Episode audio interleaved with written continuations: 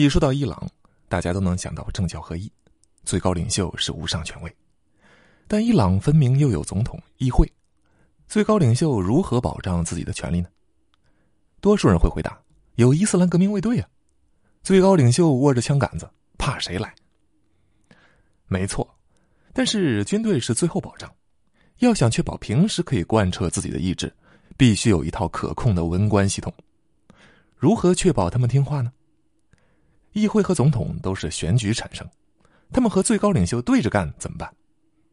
对此，伊朗的权力架构有一套精密的设计。新百油江九十川长，这里是油江小记，我是没有知。伊朗的政体具有神权、人权二重性，是教法治国与西式民主的混合体。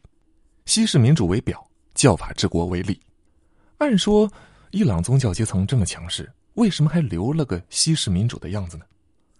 回到伊朗革命的一九七九年，霍梅尼能够如此轻易的推翻巴列维国王，很大程度是因为后者众叛亲离。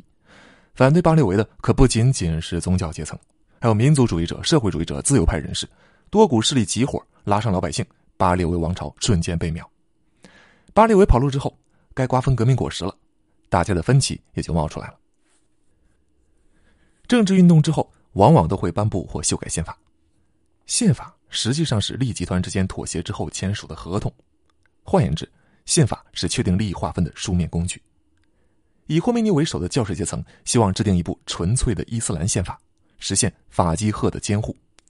法基赫就是伊斯兰教法学家，简称教法学家。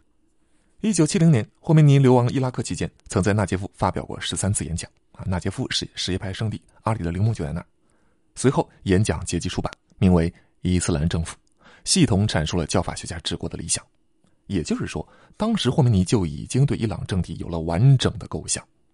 伊斯兰革命之后，他的著作变成了现实，只是略有妥协。妥协是因为以临时政府首相巴尔扎干为首的自由派世俗派的存在。巴尔扎干希望抄法国宪法，搞个法兰西式的共和国，但是巴尔扎干又刚不过霍梅尼。巴尔扎干只名义上掌握政府权力，霍梅尼已经通过革命委员会、中央委员会控制了国家。用巴尔扎干话说，他握着刀柄，刀刃却在霍梅尼手中。接下来，霍梅尼主导了宪法制定，起草的宪法基本就是今天伊朗的样子。霍梅尼做了妥协，教法学家治国与法兰西共和嵌合，但是教法为体，共和为用，确保教士阶层凌驾于国家之上。宪法草案出来后，巴尔扎干大为光火，自由派、世俗派全都反对。巴尔扎干放话说，要放出自己起草的宪法版本，公众一定会更喜欢自己这一版。双方正围绕着草案撕逼，在霍梅尼支持下，一伙伊朗大学生占领了美国大使馆，伊朗人质危机爆发。当时的伊朗人相信，美国正以大使馆为据点，密谋重演一九五三年政变。朋友们知道，一九七九年伊斯兰革命之前。伊朗只名义上是君主立宪制，巴列维国王掌握实权。而五十年代，首相摩萨台在任期间不是这样，他架空了巴列维。当时，伊朗的石油业一直被英国掌控，英伊石油公司拿走了绝大部分利润。伊朗人很不开心，希望效仿阿拉伯、美国石油公司五五分账。英国人不干了，首相摩萨台依靠民意搞了个石油国有化运动。英国人怒了，拉上美国一起。一九五三年。英美情报机构联合出品《阿贾克斯行动》，策划政变，把摩萨台搞下台了，判了他三年牢狱。之后又长期软禁，直到去世。事后，巴列维重新掌权，美国也替代英国成了伊朗大腿。这是伊朗当代史上的重要事件。所以，你只要说啊，美国人又要策划当年推翻摩萨台那样的阴谋了，伊朗人秒懂。人质事件发生后，伊朗美国之间的紧张程度拉满。人们注意力当时都聚焦到了对外矛盾上。人质危机发生于一九七九年十一月初，趁这个机会，十二月初，霍梅尼就把宪法草案交付公投。他还 P U A 说：“弃权或投反对票的，就是在帮助美国反对伊朗的阴谋。我们任何不团结的迹象，都会促使美国攻击伊朗。”两千一百万选民，有一千六百万啊，约百分之七十五参与了投票，投票者百分之九十九投了赞成票。伊斯兰宪法通过。接下来，我们就来看看宪法确定的伊朗政治架构。一九七九年宪法颁布后，政治架构历经这么多年善变，有了很大变化。我接下来主要讲的是现在的架构。先问个问题：伊朗有没有总理？现在没有，但一九八九年之前是有的。这是因为一九七九年宪法是教法学家治国与法兰西宪法的结合体，而朋友们知道，法国是半总统制。所谓半总统制啊，近似于总统权力被削了一半的总统制，权力二元，议会选出总理组阁，总理对议会负责，老百姓选出总统。总统掌管外交和军权，通过总理掌管行政权。这种制度下，总统和总理都有实权。如果双方不是出身一个党派，很容易撕逼，总统也容易被架空。一开始，伊朗抄了全套，所以这个国家有最高领袖，有总统，有总理。一九八九年，霍梅尼病重，安排接班人，他要哈梅内伊接任最高领袖，希望拉夫桑贾尼接任总统，两人搭班拉夫桑贾尼不是很乐意。总统上边有最高领袖，下边有总理，分权都给我分没了，还要总统干嘛？霍梅尼向来是个很灵活的人，那还不容易？改宪法，第一，删掉最高领袖任职资格必须是马尔甲。什叶派宗教学者有三个级别，从上到下依次是大阿亚图拉、阿亚图拉、霍贾特伊斯兰。大阿亚图拉也叫马尔甲，意思是效仿渊源，属于什叶派的顶尖人物。霍梅尼就是，通常都是一把年纪的老大爷。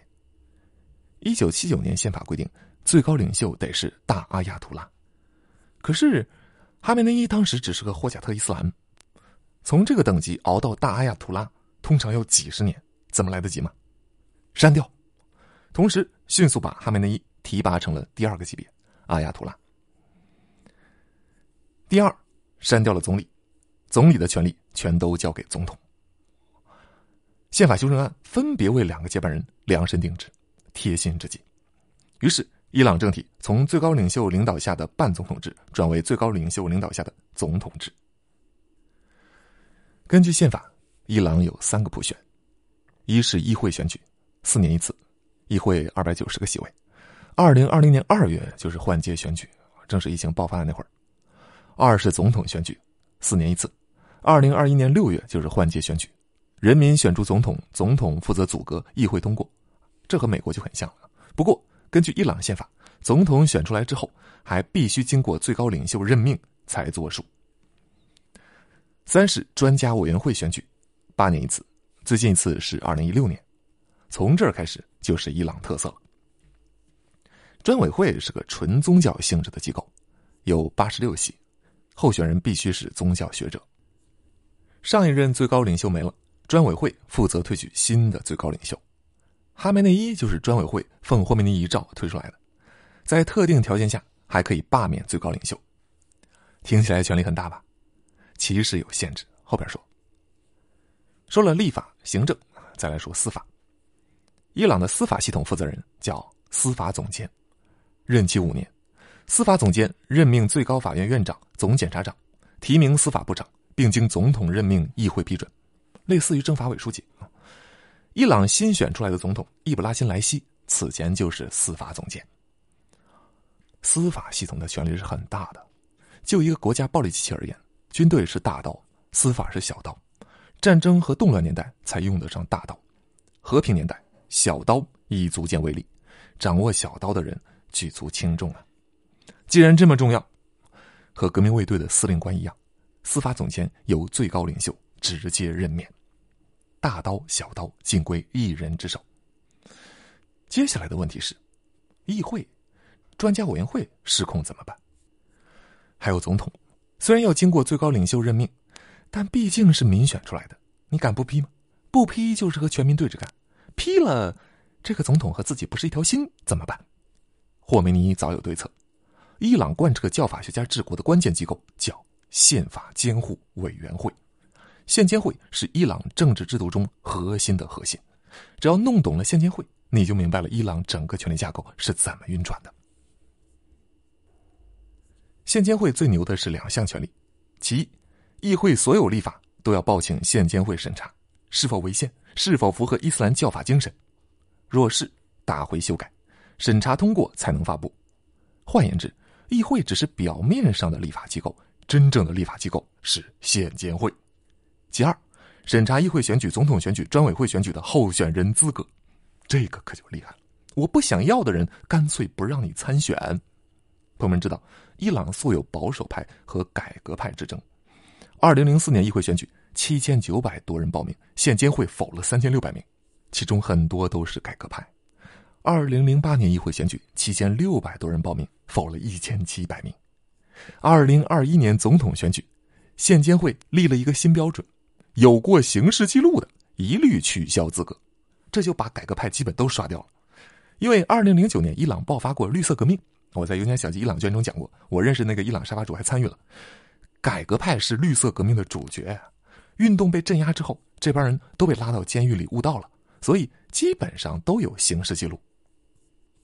最后，五百九十二个总统候选人，五百八十五个被现监会毙掉了，只留了七个，其中就有现在的总统伊布拉辛莱西。明眼人都能看出来，另外六个人是来陪标的。果不其然，伊布拉辛莱西顺利当选。现监会还要负责对选举结果进行确认，如果认为选举过程有问题，可以废选。负责推举最高领袖的专委会，其成员选举资格也是县监会负责审查，权力之大。无以复加。如此哇塞的机构是由谁控制的呢？县监会有十二名成员，六名是教法学家，六名是世俗法学家。其中教法学家地位要比世俗法学家地位高。六名教法学家由最高领袖直接任命，另外六名法学家由司法总监提名，议会通过，而司法总监又是最高领袖直接任命的。转了一圈宪监会实际是最高领袖控制。回到前面说的，宪监会审查议会所有立法，如果审查不通过，退回修改，修改后再报批，不批就再改，反正只要宪监会不通过，法律就不能生效。宪监会和议会之间一度闹得很僵，为了解决双方争端，霍梅尼一九八八年设立了确定国家利益委员会。确立会每届人数不固定，其中有固定成员九人，三权首脑。总统、议长、司法总监，以及县监会中那六个教法学家，此外还有最高领袖指定的其他人选。可以看到，权力中枢的所有大佬都在这个委员会里了。既然你们吵不明白，那就攒个局，大家一起来评评理，最高领袖来裁断。临时性的机构总是容易变成常设机构，确立会后来发展为最高领袖的常驻顾问团，商讨大政方针。一人之下，万人之上，是真正的最高权力机关。确立会的成员又全是由最高领袖任命。通过这个委员会，最高领袖可以很好的驾驭整个文官系统。疫情期间，新闻报道说伊朗有个确立会的委员感染新冠，当时大家都没太在意，主要是大家都不知道确立会是个啥机构。通过这一整套设计，最高领袖成功隐于幕后，操纵整个伊朗政局。西式民主的形式成了最好的伪装，大多数人受限于既往认知，看到议会、总统、政府，就会联想到标准制式的西式民主政治结构，往往会忽略掉县监会、确立会的存在。现在我们可以总结下最高领袖的权利了，除了前面提到的那些之外，伊朗的广播电视网络负责人也归最高领袖任命，革命卫队司令、军队总司令也是，立法、行政、司法、宣传、军队。全在最高领袖直接或间接控制之下。宗教为体，世俗为用，普选为表，教法为理。通过这一系列精密的安排，伊朗实现了带有现代性的政教合一。